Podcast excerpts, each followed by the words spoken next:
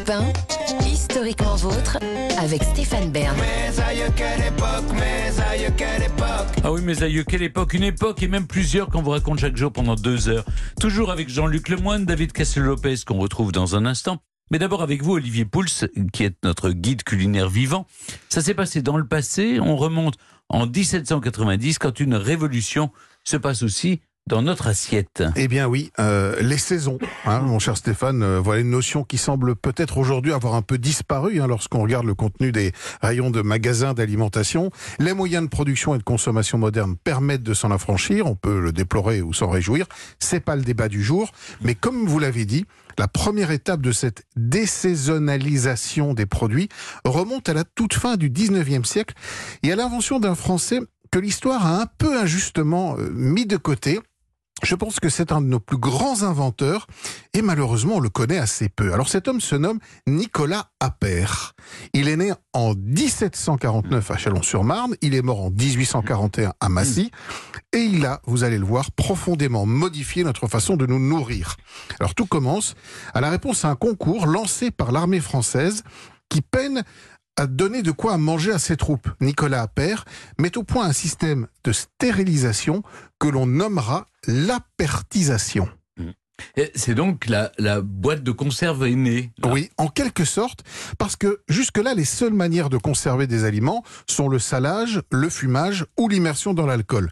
Alors lui découvre que le fait de chauffer longuement des aliments dans des récipients scellés permet d'éviter la prolifération de bactéries et permet donc une conservation quasiment indéfinie des produits.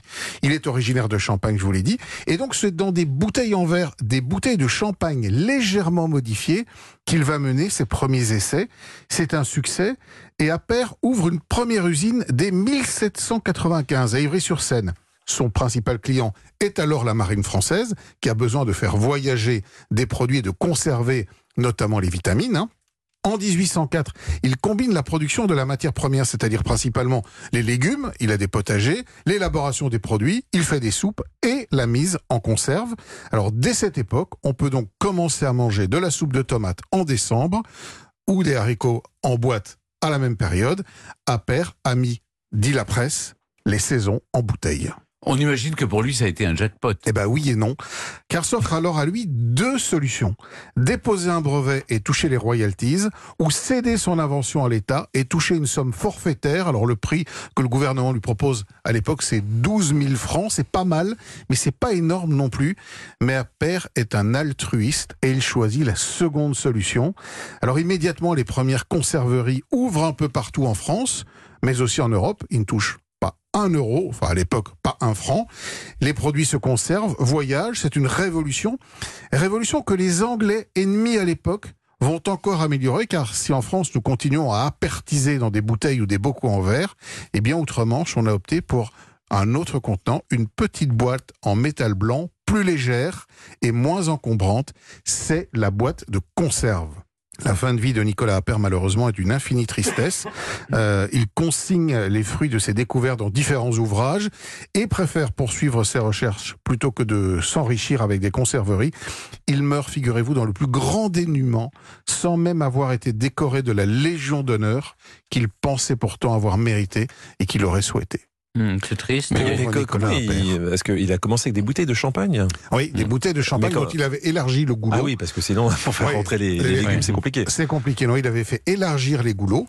Et la bouteille de, de, champagne était ensuite scellée. Et évidemment, la cuisson très longue permettait de, de tuer toutes les bactéries. Mmh. Et ce sont les Anglais qui, eux, ont eu l'idée de génie qu'on a toujours, évidemment, aujourd'hui dans le placard, c'est de, de, de, remplacer le verre par du métal blanc. Par du métal blanc. Bah oui.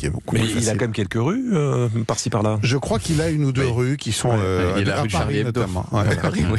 Voilà, exactement. Eh oui, c est, c est, mais merci Monsieur Appert. Merci et merci. C'est probablement un de nos plus grands inventeurs oui, et son nom n'est pas très connu. Mais non, c'est fou. Heureusement, vous l'avez réhabilité. Et dans un instant, c'est le début de la fin ou le début tout court. Avant de partir, eh bien, on remonte aux origines avec David Castel-Lopez et son Karcher. Et juste avant, on écoute In the Desk Iggy Pop sur Europe 1.